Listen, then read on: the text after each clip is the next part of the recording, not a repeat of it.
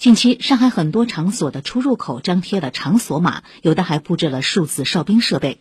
据市大数据中心介绍，场所码是人员进入各重点场所的专有二维码，可以直接下载打印张贴，部署成本较低；而数字哨兵是一种具有快速核验健康码、身份证、核酸检测信息等功能的硬件设备，适合部署在人流密集、通行效率要求高的重点场所。目前，上海全市已有近三十万家单位申请场所码四十六点六七万个，布设数字哨兵六千六百五十六台。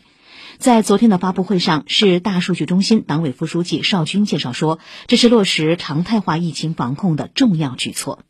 通过扫码，不但可以快速的核验健康码、核酸检测的信息，还可以自动完成个人信息的登记，提高了场所的管理效率。